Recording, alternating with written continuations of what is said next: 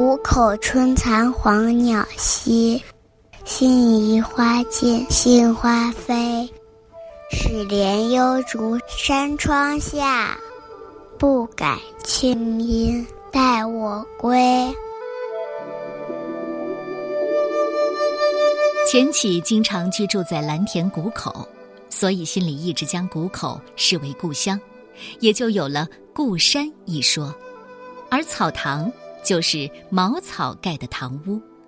暮春时节，钱起返回故山草堂，看到大好春光即将逝去，引发了一片愁绪，写下这首《暮春归故山草堂》。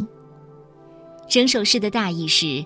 蓝天谷口已经是暮春凋残的景象，黄莺的叫声几乎听不到了，迎春花早已经开过，只有片片杏花飞落芳尘。春天匆匆而去，山窗下的修竹实在优雅，惹人怜爱。它依旧苍劲葱茏，等待着我的归来。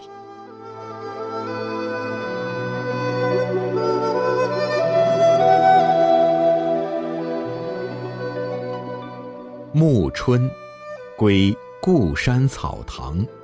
唐代，钱起。谷口春残，黄鸟稀。